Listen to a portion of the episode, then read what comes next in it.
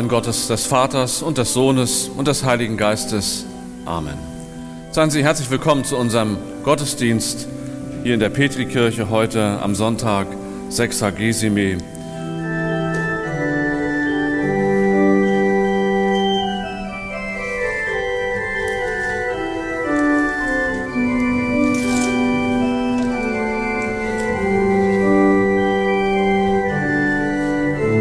Gnade sei mit uns und Friede von Gott, unserem Vater und dem Herrn Jesus Christus. Amen. Liebe Gemeinde, stellen Sie sich doch einmal folgende Situation vor. Wohnungsübergabe. Er ist sehr aufgeregt, ihm ist fast übel. Er weiß, ohne Beanstandung wird es nicht über die Bühne gehen. Die Vermieterin hat einen scharfen Blick das hat sie in der Vergangenheit immer wieder gezeigt. Und wenn sie jetzt die Wohnung wieder zurücknimmt, wird sie jeden noch so kleinen Makel aufschreiben. Die Kaution wird er nicht wiederkriegen, davon ist er überzeugt. Aber was, wenn die Vermieterin noch viel mehr Geld fordert? Er hat Angst, denn das Parkett ist beschädigt. Einige Kleine Wasserflecken waren schon da, als er eingezogen ist, aber der große geht auf sein Konto. Er denkt, das ist doch die Gelegenheit für die Vermieterin. Sie wird nicht nur meinen Schaden von meinem Geld reparieren lassen, sondern gleich alles. Zur Übergabe nimmt er seinen Bruder mit, der ist ein paar Jahre älter, so richtig erwachsen schon so muss er der Vermieterin nicht alleine gegenübertreten. Und vielleicht kann der Bruder ja auch eingreifen, wenn es allzu unfair wird. Die Brüder warten in der leeren Wohnung, dann klingelt es. Vor der Tür steht eine junge Frau. Sie lächelt. Ich bin die Tochter, sagt sie. Er entspannt sich etwas. Die ist nett, denkt er. Vielleicht beanstandet sie nicht jeden kleinsten Kratzer, wie ihre Mutter es mit Sicherheit getan hätte. Sie gehen durch die Wohnung, dann kommen sie ins Wohnzimmer. Sein Herz klopft, jetzt gleich wird sie den Wasserschaden sehen, sagen, dass es ein großer Schaden ist und dass die Kaution dafür nicht reichen wird. Die junge Frau sagt, die Wasserflecken sind ja vom Vormieter. Meine Mutter hat es mir vorhin noch gesagt. Die Brüder gucken sich an. Im Blick des Älteren liegt eine Frage und auch eine Aufforderung. Schließlich ist er ja mitgekommen, damit es gerecht zugeht. Aber der Jüngere schweigt, sagt weder Ja noch Nein, weil er mit diesem Lauf der Dinge nicht gerechnet hat und weil er auf einmal die Chance hat, ganz ohne finanziellen Verlust aus der Sache herauszukommen. Sie gehen ins nächste Zimmer. Plötzlich spürt er, wie der Bruder ihm unauffällig etwas in die Hand schiebt. Er dreht sich zur Seite, schaut nach unten, ein Zettel. Darauf die Worte, willst du zu den Flecken nichts sagen?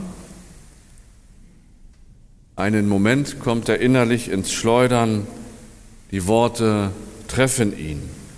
Aber dann entscheidet er sich dagegen und steckt den Zettel in die Hosentasche.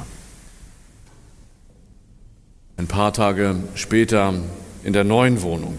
Ein Kumpel ist zu Besuch, sie gucken einen Film. Plötzlich tönt es aus dem Fernseher, was bist du bereit für die Wahrheit zu geben? Er zuckt zusammen, denkt an die Wohnungsübergabe. Seine Finger finden unwillkürlich den Zettel, der immer noch in seiner Hosentasche ist. Er versucht sich selbst zu beruhigen. Es ist gelaufen, denkt er, vorbei. Beim nächsten Mal kann ich es ja anders machen. Aber die Worte lassen ihn nicht los. Sie entwickeln ein Eigenleben, drehen sich in seinem Kopf. Es ist als Gott, als wenn Gott selbst zu ihm gesprochen nein, fast in sein Ohr geschrien hätte. Es war doch eine Lüge, begreift er nun. nicht nur das Verschweigen der Wahrheit. Wie ein Schwert bohrt sich die Erkenntnis in sein Herz. Von der Macht der Worte erzählt auch der Predigtext diesen Sonntags. Er steht im Hebräerbrief im vierten Kapitel. Das Wort Gottes ist lebendig und kräftig und schärfer als jedes zweischneidige Schwert und dringt durch, bis es scheidet Seele und Geist, auch Mark und Bein, und ist ein Richter der Gedanken und Sinne des Herzens. Und kein Geschöpf ist vor ihm verborgen, sondern es ist alles bloß und aufgedeckt vor den Augen dessen, dem wir Rechenschaft geben müssen. Der Herr segne an uns sein Wort. Amen. Wir wissen nicht, liebe Gemeinde, wer den Hebräerbrief geschrieben hat. Auch die Adressaten kennen wir nicht genau. Die Überschrift des Briefes an die Hebräer ist nachträglich hinzugefügt worden. Im Grunde handelt es sich auch gar nicht um einen Brief im eigentlichen Sinne, sondern eher um eine breit angelegte Predigt. Diese Predigt dürfte gegen Ende des ersten Jahrhunderts verfasst worden sein. Sie fiel in eine Zeit, in der es für die jungen Christengemeinden um nicht weniger ging als um das nackte Überleben. In den jüdischen Synagogen hatten sie keine Heimat mehr.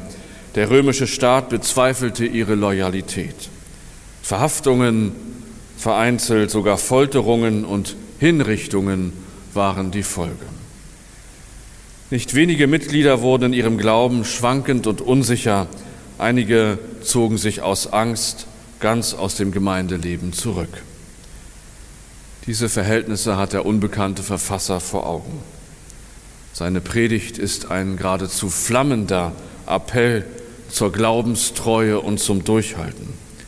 Kein Lavieren und Taktieren gegenüber den römischen Behörden, keine halben Sachen. Von, vor Menschen könne man sich vielleicht verstecken, aber nicht vor Gott und seinem Urteil. Das Wort Gottes ist lebendig und kräftig und schärfer als jedes zweischneidige Schwert lebendig und kräftig und schärfer. Das klingt so ein wenig wie quadratisch praktisch gut oder in Zeiten von Olympiade vielleicht auch schneller, höher, weiter. Jedenfalls klingt es ziemlich martialisch und in gewisser Weise auch entlarvend. Ist das Wort Gottes wirklich so? Wir sind doch in der Regel anderes von ihm gewohnt, auch in dem, wie gepredigt wird.